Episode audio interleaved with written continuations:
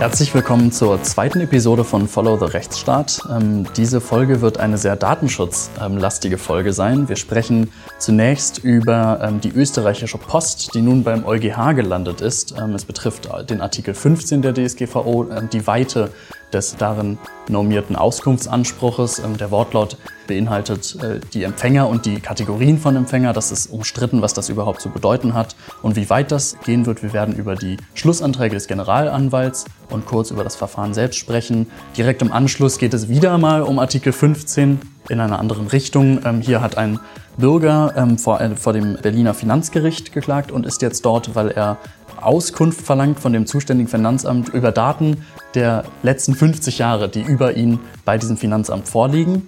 Ähm, das ist ein sehr interessantes Verfahren, darüber werden wir sprechen.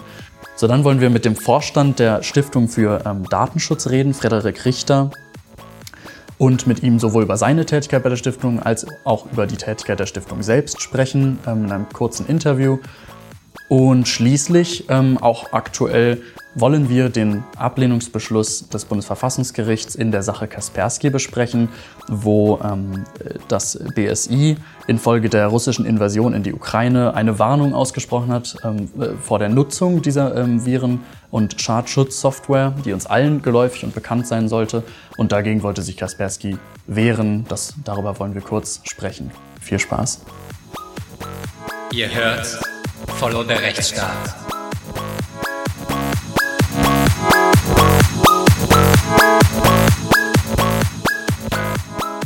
Zwei Themen beschäftigen die Gerichte im Datenschutz mit Abstand am meisten. Das eine sind die Schadensersatzansprüche, die immer mehr geltend gemacht werden bei den Zivil- und Arbeitsgerichten. Und das andere ist das Thema Auskunft. Zu beiden Themen gibt es mehrere ähm, Verfahren, die beim Europäischen Gerichtshof zu Auslegungsfragen anhängig sind. Es gibt eine nicht mehr zu überschaubare Fülle von Rechtsprechung fast ausschließlich der Zivilgerichte, Verwaltungsgerichte ähm, sind da weitgehend außen vor. Und jetzt hat äh, am 9.6. ein Generalanwalt äh, beim EuGH seine Stellungnahme vorgelegt zu einem österreichischen Fall. Und in diesem österreichischen Fall geht es um die Frage, ähm, wie denn eigentlich der Artikel 15 DSGVO zu verstehen ist, und zwar der Buchstabe C des Absatzes 1. Da heißt es, die Betroffene hat das Recht, äh, von den Betreffenden Bestätigung darüber zu erlangen, ob personenbezogene Daten verarbeiten. Und dann kommt es jetzt, ist dies der Fall, so hat die das Recht auf Auskunft und auf folgende Informationen. Und jetzt kommt es wirklich, Buchstabe C, die Empfänger oder Kategorien von Empfänger personenbezogener Daten. Also wem hat man, äh, an wen hat man diese also diese Daten weitergegeben, wem hat man sie offengelegt, da heißt es die Empfänger oder Kategorien von Empfängern. Das hatten wir mal kurz in, durch Blick in die Kommentare uns vergewissert, ist streitig, was das genau zu heißen hat. Also Empfänger oder Kategorien von Empfängern. Also wenn man etwa nimmt, ähm, bei den ganzen Tracking-Tools reicht es aus zu sagen, das sind Werbepartner. Bei den Auskunfteien reicht es aus, es sind verschiedene Auskunfteien. Oder muss man sie einzeln benennen? Das Oder steht im äh, Gesetz. Und jetzt ist die spannende Frage, wer hat denn hier eigentlich das Wahlrecht? Ist das jetzt dem äh, Verantwortlichen, dem Unternehmen, das die Auskünfte erteilen äh, muss, überlassen äh, zu entscheiden, ob es jetzt die Empfänger alle einzeln auflistet oder lediglich die Art von Empfängern? Oder hat der Betroffene, also der, um dessen Daten es geht, hat der ein solches Wahlrecht? Wir haben es uns schon zusammen kurz angeschaut, was der Generalanwalt beim OGH dazu jetzt gesagt hat. Was haben wir da, was haben wir da gerade uns rausgefummelt, was er gesagt hat? Ähm, er hat was hat also, er eigentlich? Wahlrecht ist bei wem jetzt? Äh, den Betroffenen oder bei dem Unternehmen? Wer, wer? Nee, das lag wohl beim Verantwortlichen, oder nicht? Beim Verantwortlichen, das ist, das ist, ähm, das ist sozusagen die Gegenposition und hier Ach, haben wir dann, okay. hier haben wir dann äh, die Position, die der Generalanwalt bezieht. Der sagt also, naja, aus dem Wortlaut kann man es kann man's nicht ähm, äh, ableiten. Da steht halt nur entweder oder. Mhm. Der gibt sich nicht. Aber er im Ergebnis kommt er dann dazu, da, da ja äh, das Auskunftsrecht, weil es ein Recht sei, sei es dann auch sein Recht zu entscheiden, ob er sich mit, ob er nur die Kategorien haben möchte oder tatsächlich die Empfänger, das können, also gerade bei den Tracking-Tools und so, können das ja Hunderte sein unter Umständen. Mhm. Ähm, und ähm, ja, man muss im Rahmen der Rechenschaftspflicht muss man sie noch rekonstruieren können, wenn das schon ein bisschen zurückliegt. Aber das äh, ist halt auch nicht immer gewährleistet, dass man das noch lückenlos rekonstruieren kann. Also es ist auf jeden Fall mit sehr, sehr viel Aufwand verbunden äh, für, die, ähm, für die Unternehmen. Und naja, man kann darüber streiten, ob jetzt die Vorteile der Betroffenen dadurch hat, zu erfahren, dass die Sachen nicht nur bei der Schufa, sondern ich weiß nicht, was noch bei der Kreditreform gelandet sind, ob die Vorteile jetzt das aufwiegen, den Aufwand, den man da treiben muss, das alles aufzulisten. Aber Generalanwalt ist Stellungnahme ist ganz, ganz eindeutig.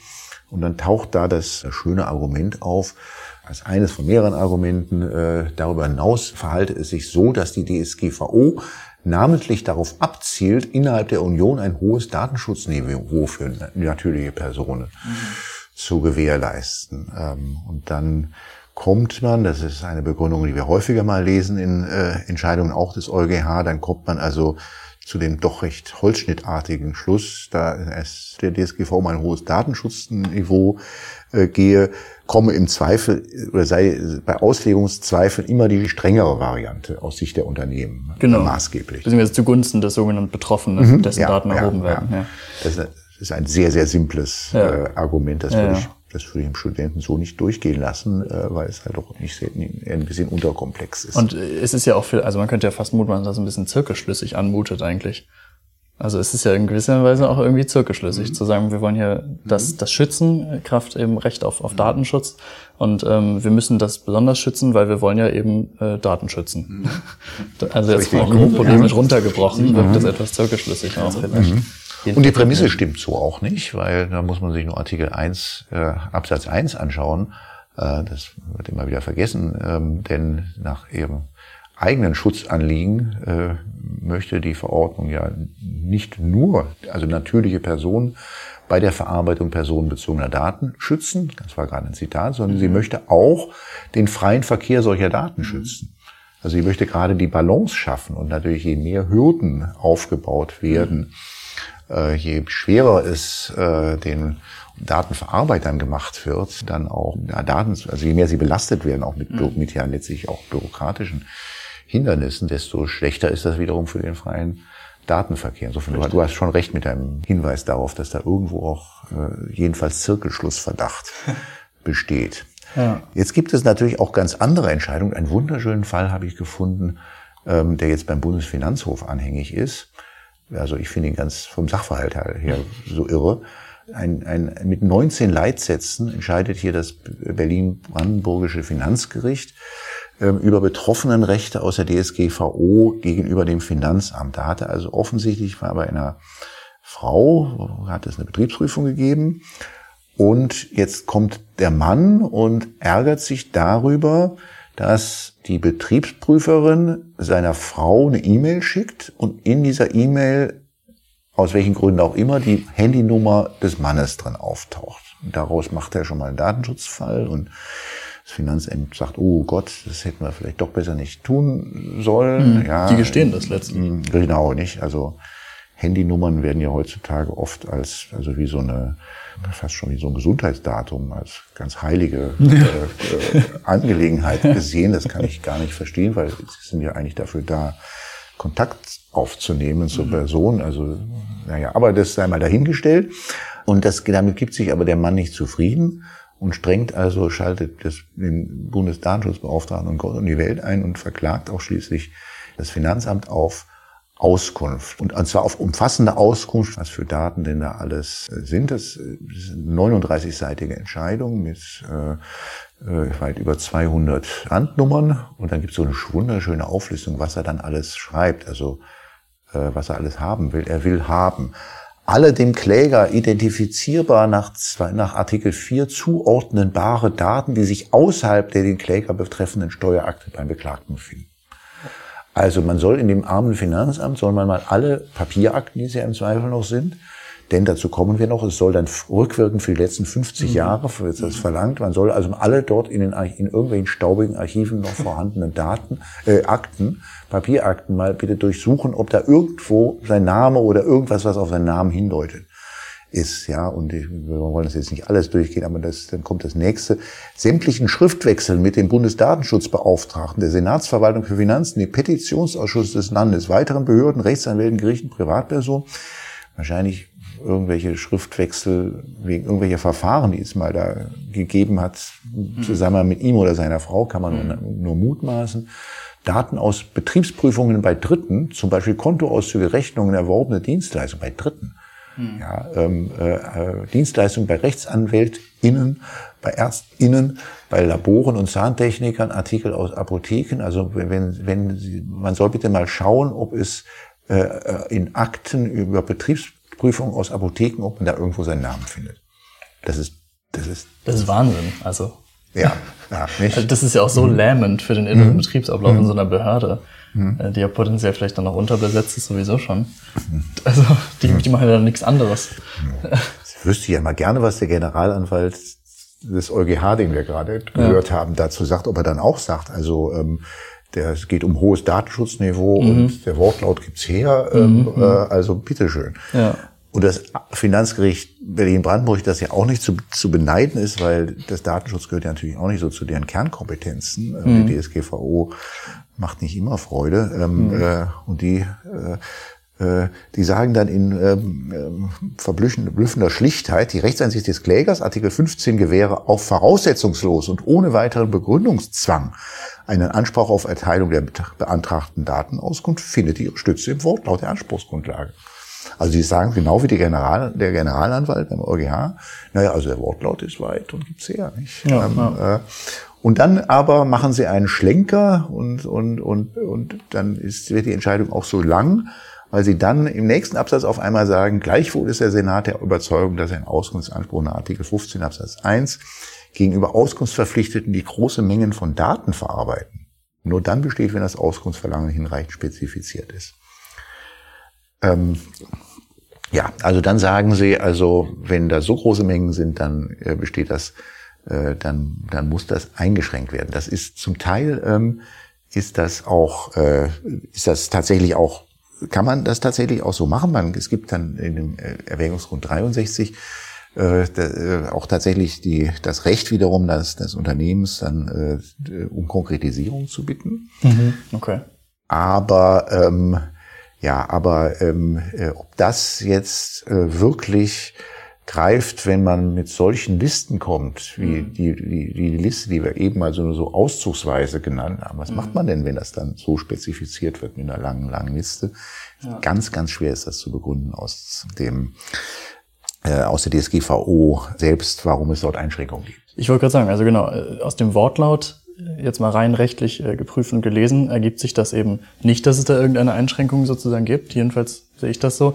Und Erwägungsgründe nach meiner Erinnerung aus ähm, unionsrechtlichen äh, Union, Unionsrechtsvorlesungen äh, ist ein Erwägungsgrund eine Interpretationshilfe und eben keine alleinige Rechtsgrundlage. Und das ist natürlich dann sehr schwer kontra legem, also kontra dem, was eigentlich der Artikel 15 dem Wortlaut gemäß ähm, vorschreibt, hier äh, etwas hinzuzudichten auf Basis eines Erwägungsgrundes, der lediglich Interpretationshilfe mhm. sein soll. Denn äh, wie ich schon, also wie ich meine, ist da nicht viel Raum für Interpretation im Wortlaut selbst. Hm, vielleicht siehst du das anders, aber das. Ja, ich höre das immer. Ich, ich habe das, so, da ich selber Europarecht nie so richtig systematisch gelernt habe. Ähm ja, das mussten wir zu unserer Zeit noch nicht. Mhm. Höre ich das immer nur so und und und und nehme es immer so zu wahr. Und ich frage mich immer, ob das denn tatsächlich so richtig ist, wenn es immer heißt, ach, das sind ja nur Erwägungsgründe, das hat nicht so viel Bedeutung. Ja. Denn es gibt ja einen ganz gewaltigen Unterschied im Europarecht zu dem nationalen Recht. Mhm. Es gibt, äh, wir haben im, äh, wir haben bei den, also wenn, wenn wir deutsche äh, Vorschriften ähm, auslegen, dann, dann ist ja die Gesetzesbegründung eine starke äh, mhm. Argumentationshilfe, nicht? Das ist die historische Auslegung, mhm. die wir dort haben. Und bei den europäischen äh, Gesetzen, also egal ob Verordnung oder Richtlinie, haben wir keine Begründung. Mhm. Die machen keine Begründung. Klar. Ja, ähm, also angeblich deshalb hat man mir hat mir mal Kommissionsbeamter gesagt, weil das zu viel Arbeit ist, die in 27 Sprachen der Union zu übersetzen. Deswegen ist es geil, ja. als schlank zu halten. Würde Sinn ergeben, ja. Ja, und also umso größere Bedeutung haben dann eigentlich die Erwägungsgründe. Weil also was will man, wo will man eigentlich nachschauen, was denn eigentlich an Absicht dahinter steckt, mhm. steckt wenn ich in Erwägungsgründe. Deswegen glaube ich, dass das gar nicht, nicht so ganz treffend ist. Ähm, mhm. das, und, und, und, und hier, was wir gerade gelesen haben, gemeinsam äh, Stellungnahme hier der Schlussplädoyer da der, ähm, der General, des Generalstaatsanwalts, die, die, selbstverständlich schützen sie auch auf Erwägungsgründe. Natürlich, ja, ja, klar, ich will das gar nicht in Abrede stellen, dass die eine Relevanz tragen. Also zweifelsfrei äh, denke ich schon, dass die durchaus relevant sind und natürlich auf jeden Fall super oft ähm, in einem Verfahren dann relevant werden, auch um, um den Streit beizulegen oder irgendwie zu entscheiden. Aber ähm, wirklich contra legem das jetzt ähm, heranzuziehen, finde ich einfach potenziell schwierig, aber es kann natürlich auch ähm, legitim so sein in der Form. Zumal man ja immer noch überlegen muss, äh, wem das letztlich dient. Und das sind letztlich die Mitgliedstaaten, die durch eine Einschränkung solcher extrem weiten Vorschriften natürlich auch entlastet werden, was äh, nicht zuletzt auch im Interesse der ähm, Unionsbehörden sozusagen sein sollte, äh, damit Unionsrecht überhaupt wirksam ähm, äh, durchgeführt und durchgesetzt werden kann. Ne? Stichwort Effet util ist ja im Unionsrecht immer so ein, so ein Stichwort, das muss alles auch möglich sein und im Bereich des Machbaren sich bewegen überhaupt. Ja, also es ist ganz schwierig. Dass, es gibt alle möglichen Ansätze, da auch einschränkende Auslegungen zu machen. Das wird Aufgabe des EuGH sein. Der EuGH das wird, wird das auch, äh, bin ich auch sicher, dass er, dass er da zu einschränkenden Kriterien mhm. äh, kommen will. Das ist eine rege Diskussion, die es da gibt. Da gibt es ja auch die äh, so Fragen wie Rechtsmissbrauch ähm, äh, und auch ähm, äh, ob es unverhältnismäßiger Aufwand, ob das ein durchgreifender Eingr äh, Einwand ist. Ja sehen die deutschen Gerichte jedenfalls ganz unterschiedlich mhm. und ein Teil dieser Fragen jedenfalls liegt auch beim EuGH bereits. Mhm. Ähm, ja, aber ja nun mal, um sozusagen das Kuriose nochmal wieder aufzugreifen, das Finanzgericht, das nun wirklich nicht zu beneiden ist, mit einem, dass sie mit einem solchen Fall plagen muss, sagt dann, ja, also sie versuchen dann zu argumentieren, wie sie es einschränken können. Und dann, mhm. also eines der schönsten Argumente ist dann schließlich ergibt sich das Erfordernis einer einschränkenden Auslegung auch aus dem Rechtsgedanken des Ausgleichs kollidierender Rechte praktische Konkordanz. Das Verfassungsrechtliches. Das ist immer, ja, klingt immer so toll. Mhm. Ja, praktisch haben wir alle irgendwie mal gehört und meist mhm. auch eine eher etwas vage Vorstellung, was sich denn dahinter so tatsächlich verbirgt. Mhm. Ähm, ähm, und ist dann auch so ein schöner, äh, ist so ähnlich wie das, äh, quasi das, das Pendant zu dem hohen Schutzniveau der DSGVO. Es ist äh, ein Holzhammer, der dann kommt. Ähm, äh, und also Einschränkungen ergebe sich auch aus weiteren innerhalb der DSGVO an verschiedenen Stellen zu findenden Abwägungs- und Ausgleichsmechanismen zur Auflösung von datenschutzrechtlichen Zielkonflikten. Das bleibt alles schön, schön wolkig, ja. Mhm. Ähm, ähm, ähm, und dann heißt es, vergleiche nur Artikel 32 äh, Absatz 1 DSGVO, das ist die Vorschrift zur Datensicherheit. Ah, okay. Ja, also man kommt Aha. ganz weit weg irgendwie ja. eigentlich vom Fall. Ja. ja. Äh, aber man gibt sich Mühe und im Kern ist es ja auch eine durchaus nachvollziehbare mhm. Richtung, in die Sie da gerne gehen möchten. Und dann kommt der schöne Satz, Steuerrecht ist in der Verwaltungspraxis Massenfallrecht.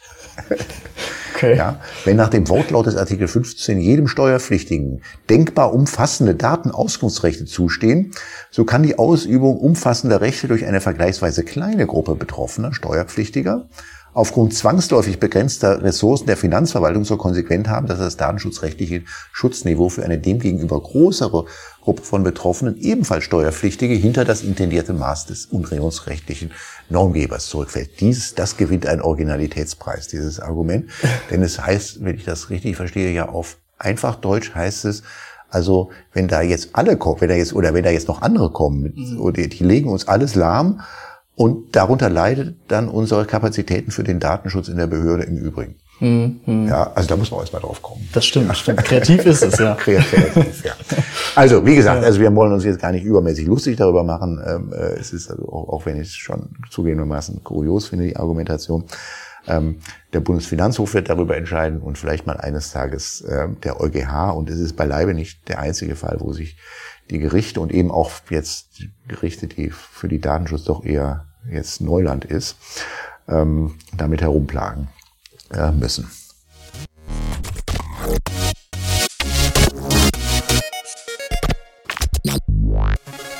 Follow the Rechtsstaat.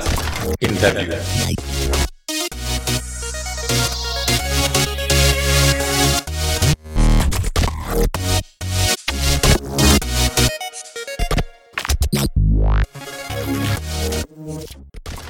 Es gibt eine Gemeinsamkeit zwischen der Stiftung Datenschutz und der Ping. Stiftung Datenschutz und Ping haben beide dasselbe Geburtsjahr, nämlich 2013.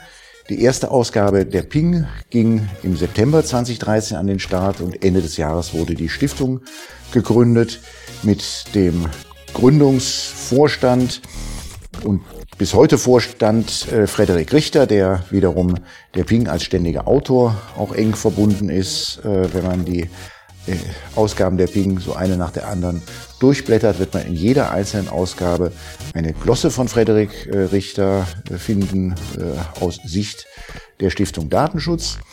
Und in diesem Podcast wollen wir uns mit Frederik Richter ein wenig über die Arbeit der Stiftung Datenschutz und über seine eigene Arbeit unterhalten.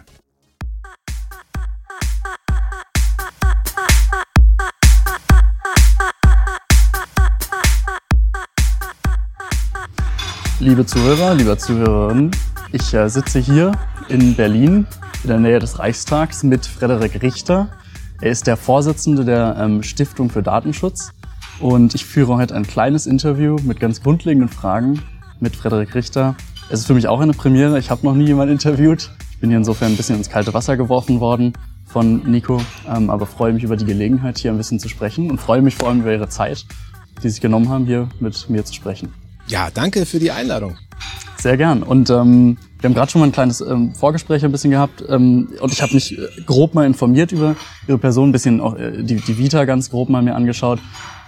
Und ähm, es scheint ja, als, als wäre Datenschutz schon sehr, sehr lange auch ein Thema für Sie gewesen. Und in Ihrem Leben beschäftigt sich, glaube ich, äh, haben Sie sich schon viel mit Datenschutzrecht ähm, befasst, auch in der Vergangenheit bisher.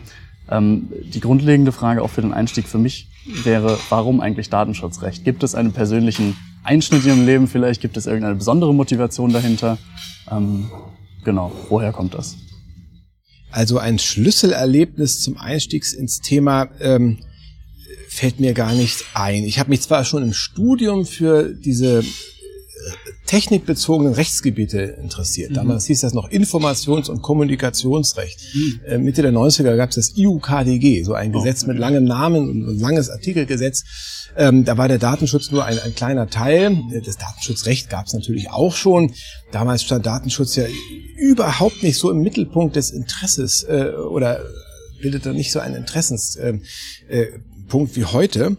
Ähm, aber natürlich bedeutete mir einer der Kernpunkte des Datenschutzes, nämlich der, der, der Schutz der Privatsphäre ganz viel. Mhm. Nun haben wir ja im Rahmen der Schutzgutdebatte äh, großen Streit darüber, inwieweit die Privatsphäre überhaupt vom Datenschutz geschützt ist, weil wir ja noch einen anderen Artikel in der EU-Grundrechtecharta haben, der die Privatsphäre noch äh, direkter und vor allem direkt adressiert. Aber das ist schon eine Motivation für mich, die mir immer schon wichtig war, dass ich mhm bestimmen kann, was andere von mir wissen. Also ähm, das, das zeigt sich ganz praktisch. Äh, ich bin allergisch dagegen, das ganze Leben ins, ähm, ins Internet zu kippen, mhm. wie, wie manche das machen. Es soll natürlich jeder so machen, wie er mag. Ich mhm. mag es aber nicht. Also man, man, ich glaube, ich kann sagen, man findet so gut wie nichts Privates über mich im Netz. Also wenn man meine, meine Twitter-Timeline äh, mal analysiert, dann kann man sicherlich da etwas herauslesen mhm. über bestimmte Verhältnisse, in denen ich lebe. Aber äh, da jetzt Fotos meiner Kinder am Strand oder meines täglichen Abendessens mhm. oder dieses und jenes, ähm, da bin ich so ein bisschen restriktiv. Ja, nee, ähm, das mache ich auch nicht. Also von daher kann man diesen Gedanken der informationellen Selbstbestimmung, mit dem wir ja in Deutschland hier alle aufgewachsen sind, da schon so ein bisschen hereinlesen. Und dann war es natürlich so, dass das ein Rechtsgebiet ist, ähm, was sich ständig entwickelt. Mhm. Und ich bin ja Jurist von Haus aus. Ähm, und im, schon im Studium hat man dann gesehen, da gibt es Rechtsgebiete, die gibt es seit hunderten von Jahren so ungefähr. Mhm. Da passiert nicht viel. Da gibt es dann mal ein neues Urteil hier, mal ein neues Urteil da. Aber diese ganzen äh, technikbezogenen Rechtsgebiete ändern sich halt, weil sich die, die, die Technik ändert. Mhm. Und dann ist man live dabei. Mhm. Und das ist natürlich spannend. Und so ist, glaube ich, das Interesse aus zwei Richtungen gewachsen für Datenschutz. Okay, ja, das, das äh, ergibt definitiv Sinn. Ich kann das nachvollziehen. Für mich ist das natürlich vielleicht auch eine gewisse Selbstverständlichkeit schon mit diesem Bereich. Deshalb ist für mich die Motivation gar nicht jetzt da, intrinsisch ähm, sozusagen, ich will mal zugespitzt sagen, mein, mein Leben dem zu widmen, sondern ich schaue noch eher vielleicht auch in andere Bereiche, was ist eher zukunftsweisend, was ist vielleicht eher ein Problem meiner Generation, wenn man so möchte. Ähm, aber ja, das ist, ich sehe, dass es ein großes Thema war und auch immer noch ist. Ähm, wir haben jetzt heute ähm, die Veranstaltung hier besucht zum, zum Data Act. ähm, dieser neue Gesetzesentwurf und ähm, haben hier ein bisschen debattiert ähm, mit diversen Teilnehmern. Hier im Berlin-Pavillon, eben wie gesagt in Reichstagsnähe. Das war sehr spannend und da ging es um den Data Act und auch ein bisschen um ähm, die Lehren aus der DSGVO im Bezug auch auf den Data Act und ähm, ich habe mich, also und es, wurde, es war zum Teil auch umstritten, was denn eigentlich die, die Zielrichtung dieses Data Acts ist. Ne? Und ähm, äh, ein Teilnehmer hatte ähm, gesagt, und ich glaube, er fand auch Zustimmung damit, dass es ja eher wettbewerbsorientiert ist und eher unternehmensorientiert ist und viel weniger sozusagen der, der, der Kernbereich oder ne, dieses Kernanliegen des Datenschutzes eigentlich ähm, tangiert ist, nämlich eben der Schutz der Privatsphäre, wie es ursprünglich scheinbar mal war, was Sie ja auch vielleicht früher motiviert hat, ähm, ist das problematisch für Sie oder, oder denken Sie, das ist eine ganz natürliche Richtung, dass man jetzt eben ewig lang auf die Privatsphäre natürlicher Personen geschaut hat und jetzt muss man auch gucken, wie kann man das sinnvoll in den Wettbewerb integrieren? Oder? Also einerseits macht diese, diese Vergrößerung der Themenbreite, was Datenschutzfragen und Daten Umgangsfragen betrifft, das Ganze noch spannender. Mhm. Ähm, weil Daten so ein Wirtschaftsfaktor geworden mhm. sind und auch so ein Alltagsfaktor. Ohne mhm. Daten kann ich ja gar nichts mehr machen in meinem Alltag. Alles ja. ist irgendwie äh, verdatet oder datafiziert, wie man das nennen mag. Mhm. Ähm, deswegen ist das, äh, äh, wächst natürlich die Themenbreite. Wir reden auch über Wettbewerbsrecht, wir reden über äh, Datenpolitik, Machtregulierung, äh, ein ganzes Spektrum an Fragen. Ähm, von daher gewinnt der Datenschutz als Teil dieser Debatte natürlich auch an, an Bedeutung, an Interesse. Aber das Thema Privatsphärenschutz, ähm, das verliert nicht unbedingt an Bedeutung. Mhm. Wenn ich jetzt sehe, wie ähm, ich kann mich nun in meinem Alter da noch ganz von fern halten, aber die ganz junge Generation, die mit TikTok und solchen Sachen aufwächst, mhm. wo man also sich gegenseitig filmt und alles ins Netz stellt ja. ähm, und überhaupt nicht mehr weiß, wer hat da Zugriff. Mhm. Ne? Also gerade am Beispiel TikTok wird jetzt herausgefunden, dass da ähm, die, der chinesische Betreiber auch äh, vollen Zugriff auf die Daten der US-Nutzenden mhm. von TikTok hat und damit auch die chinesische Verwaltung und die mhm. Haltung der chinesischen Verwaltung in Bezug auf Demokratie, Bürgerrechte, Absolut. die kennen wir alle. Ja dass das sowas, ja, ich will fast schon, das macht mir Angst, wenn, wenn wir einerseits in so eine Selbstverständlichkeit der Nutzung solcher Dienste hineinlaufen. Das Problembewusstsein ist sehr unterausgeprägt. Da gibt's dann die nörgelnden Datenschützer, äh, die bei der weltweiten Durchsetzung unserer hehren hohen Datenschutzstandards natürlich immer hinterherrennen. Mhm. Und dann gibt's eine zu schützende äh, Mehrheit von Bürgerinnen und Bürgern, denen das dann oft gar nicht so wichtig ist und die dann einfach ähm, sagen, naja, äh, man, man muss uns auch ein bisschen vor uns selber schützen. Ich benutze diese Dienste und hoffe, es passiert nichts. Mhm. Ich finde es andererseits schwierig zu sagen, wir müssen alles über Selbstdatenschutz regeln, weil der, der Einzelne ist zu schwach, sich gegen solche mächtigen Akteure, die solche mächtigen Werkzeuge in der Hand haben, zu wehren. Mhm. Also alles dem Einzelnen zu überlassen oder der einzelnen Person und zu sagen, nö, das ist Selbstbestimmung und wenn, wenn ihr nicht da macht, ist es halt Selbstgefährdung. Mhm. So einfach möchte ich es mir auch nicht. Okay, das, das verstehe ich ich glaube, ich neige ein bisschen zu, zu dieser letzteren Ansicht, wenngleich ich total verstehe, dass sie, dass sie natürlich ziemlich weitgehend ist und auch äh, äh, definitiv äh, gewichtige Gründe dagegen sprechen, die so zu verstehen. Und der Datenschutz ähm, ist insofern natürlich ein total wichtiges Instrument. Aber dann verstehe ich Sie vielleicht richtig, wenn ich sage, es geht nicht darum, dass man sozusagen, wie Sie gerade sagten, den Einzelnen vor sich selbst zu schützen, ähm, vor den Fehlern oder äh, fälschlicher ähm, ins, ne, Teilen, fälschlichem Teilen von Inhalten im Netz, ähm, was er vielleicht bereut, wogegen er sich äh, wehren könnte, sondern es geht ähm, vielmehr darum, dass wenn etwas geschieht oder wenn er im Unklaren über ist, über ihn, ähm, über, über Inhalte von ihm, von diesem Nutzer im Netz ist, dass man ihm dann ein rechtliches Instrumentarium zur Hand stellt, um sich zu wehren. Aber es geht nicht darum, im Ursprung jedenfalls, von vornherein das zu regulieren, von vornherein zu, ähm, zu verbieten, dass ein Einzelner auch äh, solche Entscheidungen treffen kann und irgendwelche Daten im Netz ähm, haben kann. Aber, aber genau darüber muss man natürlich auch debattieren. Ja. Also ich ähm, komme auch aus dem Gedanken einer sehr, sehr stark betonten Selbstbestimmung. Und dann sehe ich aber, wie es praktisch funktioniert. Die Einwilligung im Datenschutzrecht ist dafür das perfekte Beispiel. Deswegen finde ich es problematisch, wenn zum Beispiel der Entwurf zur E-Privacy-Verordnung auch wieder voll auf die Einwilligung setzt. Mhm. Nach dem Motto, ja, dann haben es doch die Nutzenden in der Hand, in was sie einwilligen. Mhm. mhm. Ja, die Frage ist, haben sie das wirklich? Wenn sie ja. jeden Tag mit Hunderten von Einwilligungsanfragen bombardiert mhm. werden, auch wenn die vielleicht nach den Regeln der Kunst und nach den besten Wünschen der Datenschutzaufsichtsbehörden gestaltet sind und wir da keine Dark Pattern, kein Nudging oder was wir da alles äh, befürchten oder auch sehen. Wenn wir das alles raus haben, dann haben wir immer noch eine unglaubliche Vielzahl von Einwilligungsabfragen und die Leute stumpfen ab. Niemand, auch ich nicht. Auch die, eigentlich alle professionellen Datenschützer, die ich kenne, lesen sich diese ganzen Sachen durch, bevor sie irgendwo, womöglich unter Zeitdruck oder in unpassenden Situationen auf, ich stimme allem zu, weil es ist mir jetzt zu kompliziert, mich damit zu befassen, ähm, da dann draufklicken. So, und ähm, dann ist das halt so eine formelle Selbstbestimmung, aber vielleicht keine materielle. Mhm. Und das, das sehe ich schon ein Problem. Wenn wir also darüber sprechen, und wir dürfen darüber sprechen, auch vielleicht das Instrument der Einwilligung in manchen Bereichen vielleicht zurückzuschneiden. Mhm, ne, das hört man als als als äh, in, in Deutschland assimilierte äh, Person des Rechts, ja. die die informationelle Selbstbestimmung ja. über alles hängt seit seit 40 Jahren überhaupt nicht gerne. Mhm. Aber natürlich, als diese Rechtsfigur geboren wurde, äh, da war die Situation noch eine ganz andere. Mhm. 1985, 83 äh, bekamen sie natürlich nicht täglich hunderte von Anfragen mhm. über Datenverarbeitung, die sie überhaupt nicht überblicken konnten. Mhm. Dürfen wir ihre Daten an diese 100 Partnerunternehmen weitergeben? Solche Dinge waren ja ihnen damals völlig fremd. Mhm. Und wenn wir sagen, wir verändern nichts am System der Einwilligung, weil das hat sich bewährt, das wird in alle Ewigkeit äh, äh, die, der beste Ausdruck der Selbstbestimmung sein, da habe ich wirklich Zweifel mittlerweile. Einfach verstehe ich das richtig einfach, weil es, ähm, weil es nun mal so ist, wenn man von dem Nutzer verlangt, dann alles Mögliche einzuwilligen, dann kann er das gar nicht überblicken, weil das so detailreich ist, die Weitergabe seiner Daten an Dritte etwa ähm, dass diese Einwilligung quasi leer läuft, eben weil es, ja, wie Sie sagte, genau. die Leute zum Abstumpfen führt. Ich persönlich muss auch zugeben, ich drücke die Cookies auch einfach weg, weil ich genervt bin. Teilweise sind die Cookie-Banner so groß, die nehmen die ganze Displaygröße ein, wo ich wirklich einfach genervt bin und einfach irgendeinen Button drücke. Und da sind Sie nicht der Einzige und ja. da bin ich auch dabei. Deswegen ja. muss man dieses System hinterfragen, ja. Ne? wenn, wenn es diese Cookie-Banner provoziert, weil es nicht anders geht. Mhm. Die müssen ja vor, bevor die Seite anfängt, die Daten zu verarbeiten, kommen äh, das, das passt nicht zu ihrem digitalen Alltag, zu unser aller digitalen Alltag. Da muss man sich irgendwas Besseres ausdenken.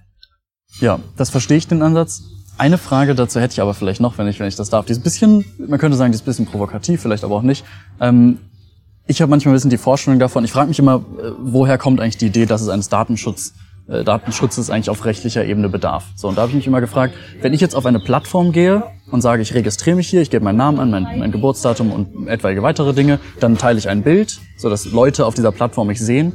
Dann habe ich überlegt, in einem nicht digitalen Zeitalter, angenommen wir, wir befinden uns in einem, dann wäre ein, ein, ein Äquivalent dazu vielleicht ein öffentlicher Marktplatz. Ich begehe also einen öffentlichen Marktplatz, da sehen mich die, die, Teil, die anderen äh, Besucher dieses Marktplatzes, sehen mich, sehen mein Bild. Wenn ich mich ihnen vorstelle, also mich in Anführungsstrichen registriere, stelle ich mich vor, sage, ich bin, ich bin der Max Adamek, gebe ihm die Hand, äh, wir kommen im Gespräch, er erfährt mein Geburtsdatum, dann hat diese Person ein Datum von mir, diverse Daten gegebenenfalls. Und vielleicht hat ein, ein Standbetreiber äh, diese Daten ebenfalls mitgehört und, und verfügt über sie.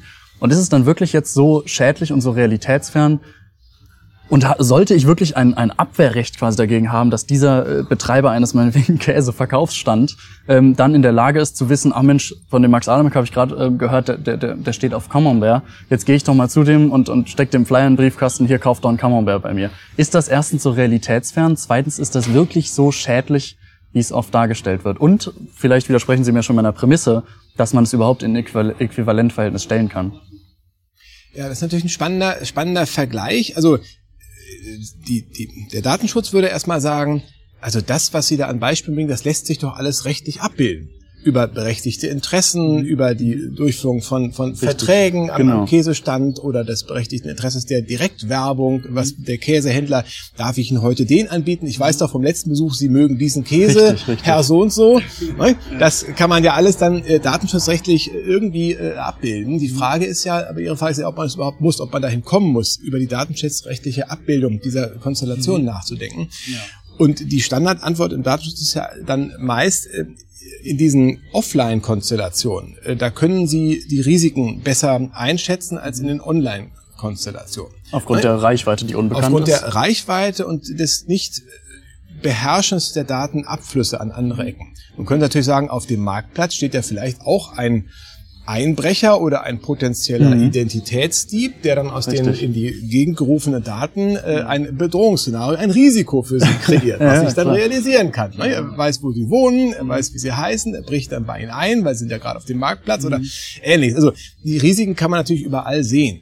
Ähm, man geht halt einfach von den strukturellen Risiken aus, die aus der, aus der Datenverarbeitung mit, mit Informationstechnik dann eben mhm. entstehen können. Ne? Wenn Sie in das Netz rufen, in, in ihren Computer rufen, ich heiße so und so und ich wohne da und ich kaufe gerne diesen Käse. Mhm.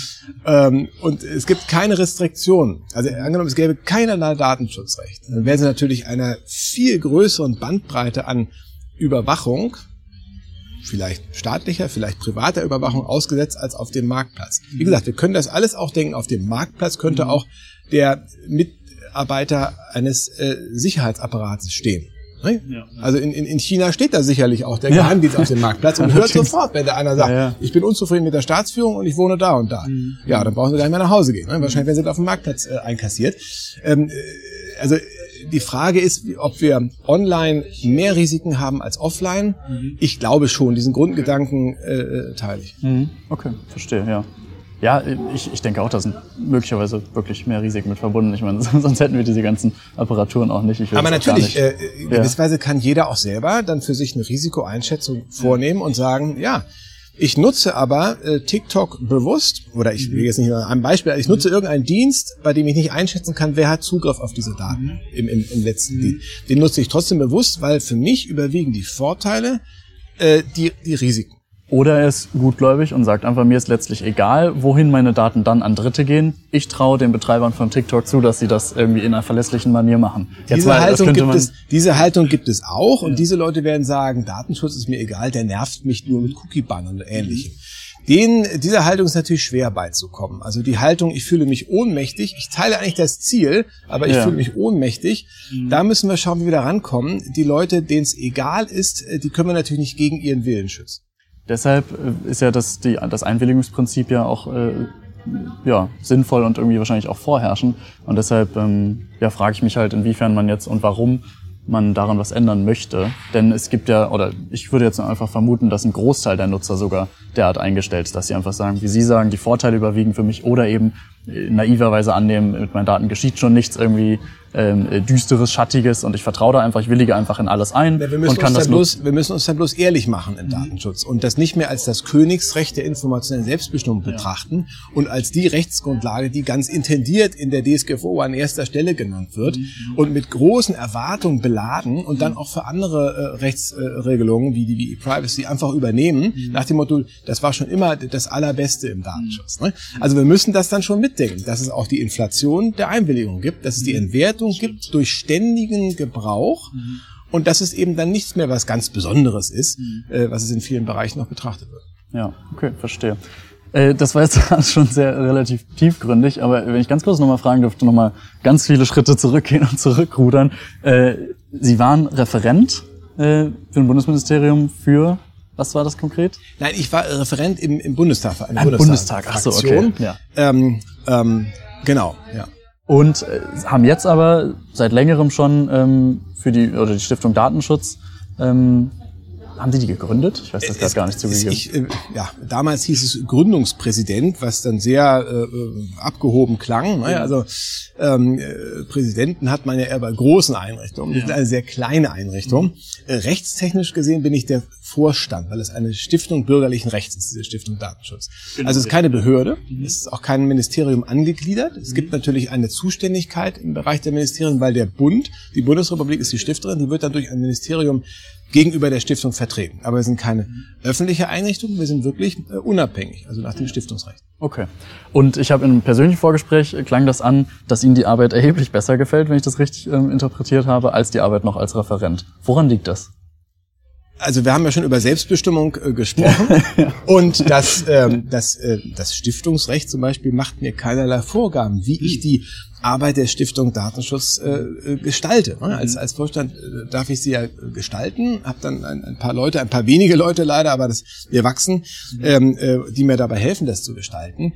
Aber da bin ich wirklich sehr, sehr unabhängig. Und das ist natürlich faszinierend. Und in großen Einrichtungen hat man diese Unabhängigkeit natürlich nicht, außer man ist der Minister oder der äh, äh Präsident. Mhm. Also ähm, das ist schon wirklich toll. Und die Stiftung hat sich ja auch verändert äh, über die Jahre. Mhm. Äh, unsere, unsere Satzung hat uns ein riesiges Aufgabenbündel übergeholfen, was wir überhaupt nicht erfüllen können. Auch mit einem leicht gestiegenen Etat nicht. Mhm. Also das geht von Volksaufklärung bis zu Produkttests. Also mhm. alles Mögliche sollen wir da machen. Und wir haben uns dann natürlich die Sachen rausgesucht, die wir mit einem kleinen Hebel, den wir haben, auch erfüllen können. Das sind mhm. also zwei Schienen. Das ist einmal die, die, die Instruktion von kleinen Verantwortlichen im Datenschutzrecht, die also die DSGVO und ihre ganze Datenschutzbürokratie erfüllen müssen ähm, und dabei Hilfe brauchen. Also kleine, kleine Vereine wenden wir uns zum Beispiel. Die haben keinen betrieblichen Datenschutzbeauftragten, die können sich auch nicht äh, Anwältinnen oder Anwälte einfach mal so einkaufen. Ja, ja, und denen geben wir dann aus öffentlichen Mitteln finanziert äh, Instruktionen an die Hand, wie man mit dem Datenschutz äh, wie man das gut umsetzt. Und dann haben wir als zweite Schiene diese Diskussionsplattform, wie wir auch heute hier zum Data Act äh, gesprochen haben in der Veranstaltung, wo wir aktuelle Vorhaben oder auch schon alte bekannte Probleme im Datenschutz mal wirklich ähm, äh, öffentlich sezieren und äh, mit allen Seiten darüber sprechen, wie kann es denn besser werden oder woran liegt es denn, dass es da hakt. Und da gucken wir auch mal in andere Bereiche. Nicht nur das Datenschutzrecht, die Buchstaben der DSGVO, sondern eben auch anderes, rechtspolitisches. Und ähm, ja, das ist Ihre Frage, das macht es halt sehr spannend, dass ich mir diese Themen aussuchen kann, mhm. über die ich hier sprechen will bei der Stiftung. Mhm. Und wenn dann das Publikum, äh, wenn dann Zuspruch da ist, dann ist es natürlich ein schönes Erlebnis ja. zu sehen. Wir suchen uns auch Themen raus, die die Leute interessieren. Mhm, das glaube ich, ja. Und Ihre Rolle als Vorstand oder Vorsitz? Was Vorstand heißt es im Stiftungsrecht? Ja. ja. Ich glaube, auf der Website stand äh, Vorsitzender, wenn ich mich nicht täusche. Aber okay, dann müssen wir nochmal nachschärfen. ja, das, das ja. ist ja auch letztlich äh, egal, ja. als Leiter oder was ja. kann ich mich da auch bezeichnen. Ähm, ähm, ja, naja, ich, ich muss halt die, die, die Themen suchen und finden mhm. und dann mit meinem Team zusammen aufbereiten. Ich kann ja nicht alleine Veranstaltungen organisieren und mhm. äh, mich an die Leute wenden oder alleine Webinare, wir machen recht viele Webinare, äh, machen. Äh, da braucht man natürlich ein gutes, gutes Team zu. Mhm. Äh, und das ist übrigens gar nicht so einfach zu finden heutzutage. Mhm. Also wir haben auch einen, Fachkräftemangel im mhm. Datenschutzrecht. Also das wird ja auch äh, der, der, der Kanzlei Herting Rechtsanwälte mal so gehen, dass es nicht so einfach ist, oftmals Leute zu finden. Äh, und wir als, als Stiftung ähm, äh, konkurrieren mit der Anwaltsbranche, wir konkurrieren mit den Datenschutzaufsichtsbehörden. Wir können auch keine Verbeamtung oder etwas anbieten. Ne? Das heißt, ähm, das ist schon, da müssen wir schon kämpfen, auch Leute zu finden. Aber das schaffen wir. Das heißt, Juristen arbeiten bei Ihnen vor, äh, also ähm, Juristen, Juristinnen und Juristen und ein Informatiker, denn es ist, glaube ich, immer ganz wichtig, auch äh, jemanden zu haben, der was von Technik versteht. Also ich bin Jurist, der sich für Technik mal interessiert, aber der jetzt nicht Ahnung in die Tiefe hat. Und bevor ich da was Falsches sage, frage ich lieber meinen Informatiker, wie ich es richtig sage. Das ist ganz gut. Auf jeden Fall, ja. Eine Expertise breit aufgestellt zu sein, das verstehe ich, ja. Okay, ja. Ich hätte soweit meinerseits keine weiteren Fragen. Äh, bedanke mich vielmals für das, für das aufregende Gespräch und für die Zeit nochmals. Ja, ich danke sehr für die Einladung, für das Interesse an der Arbeit der Stiftung Datenschutz. Wir, wir sind noch klein, aber wir wollen weiter wachsen. Alles klar. Danke. Dann wünsche ich dafür gutes Gelingen. Danke. Und bis bald.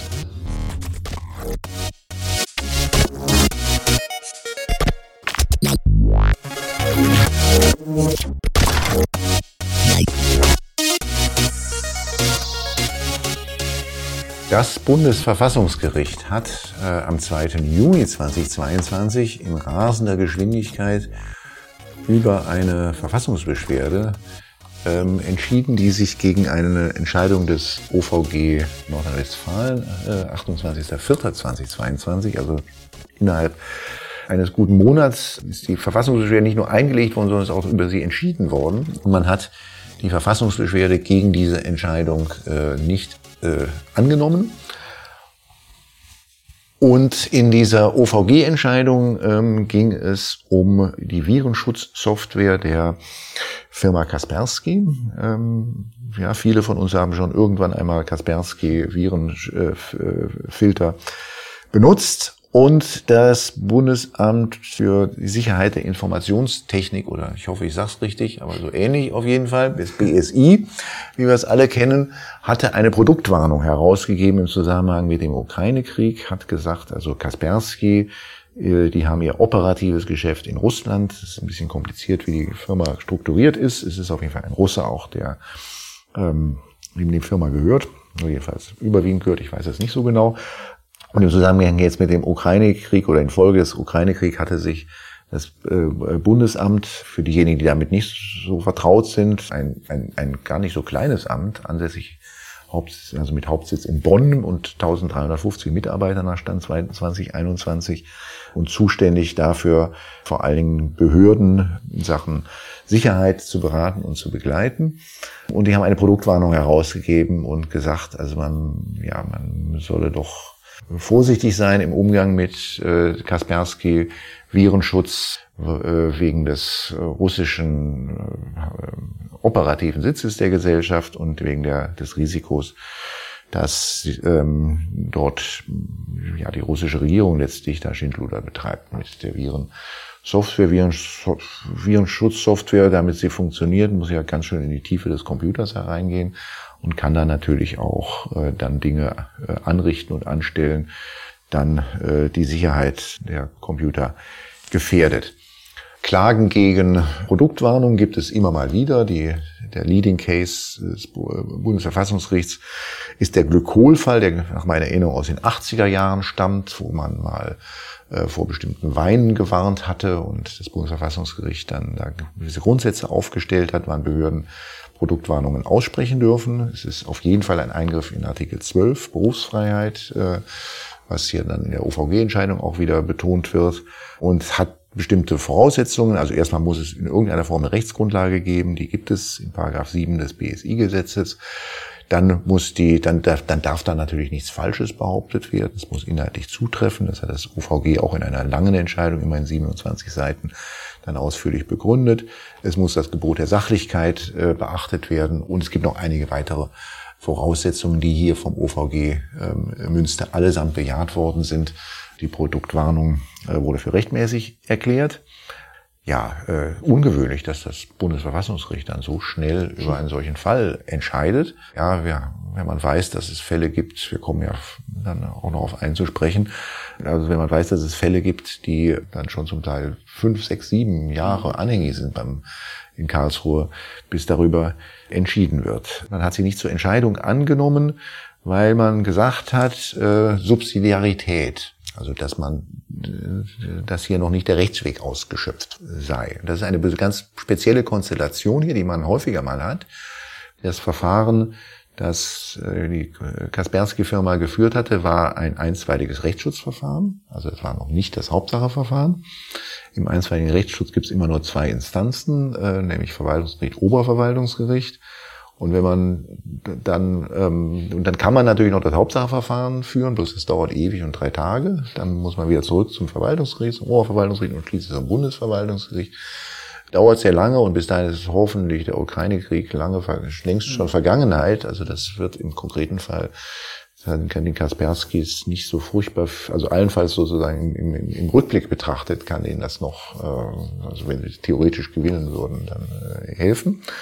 Aber das Bundesverfassungsgericht besteht dann halt darauf, dass doch im Normalfall also nicht nur der, äh, also auch wenn es, wenn es, wenn es eigentlich ein Eilverfahren ist, nicht nur der einstweilige Rechtsschutz ausgeschöpft sein muss, sondern auch das Hauptsacheverfahren ausgeschöpft sein, also bis zu Ende geführt wird und verweist darauf, dass es die Regel ist. Da gibt es, beobachte ich auch in, in den letzten, oder ist zu beobachten in letzter Zeit, dass äh, so eine gewisse Tendenz, dass doch immer strenger zu sehen, dieses Erfordernis der Erschöpfung.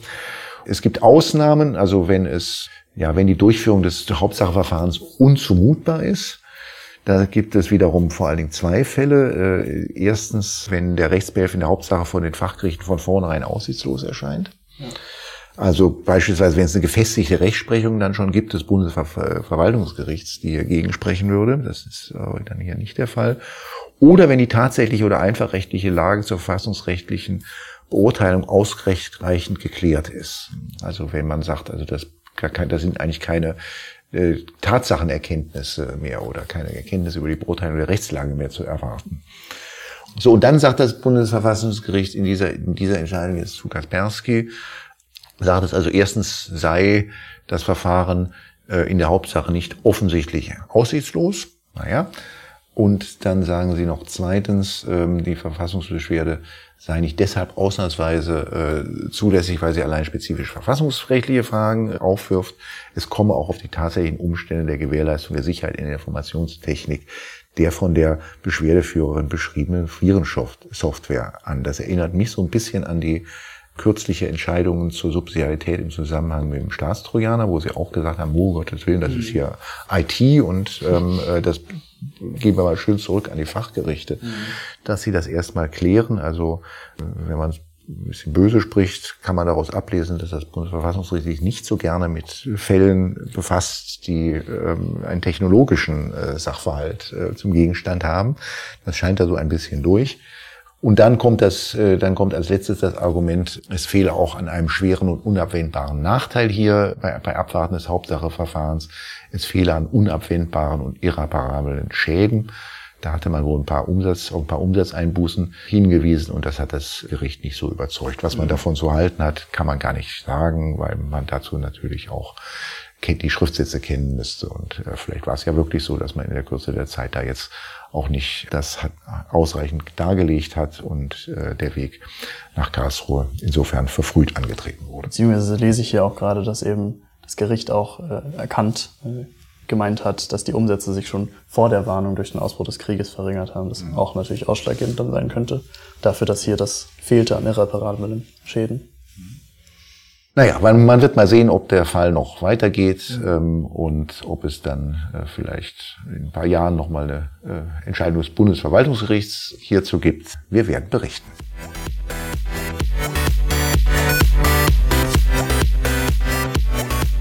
Das war Follow the Rechtsstaat Folge 2 und nach Folge 2 wird es natürlich auch Folge 3 geben. Da wird es um Hass im Netz gehen und wir freuen uns auf ein Gespräch mit Renate Künast. Und ja, wer bis hierhin gehört hat, der möge sich, wie auch bei der Folge 1 bereits geschehen, äh, einfach dadurch mal melden, dass er Max Adamek eine E-Mail schreibt, adamek.herting.de und unter allen eingehenden E-Mails verlosen wir auch dieses Mal eine Ausgabe des äh, Corona im Rechtsstaat Buchs über die ersten 40 Folgen der Podcast-Reihe Corona im Rechtsstaat. Bis zum nächsten Mal. Bye bye.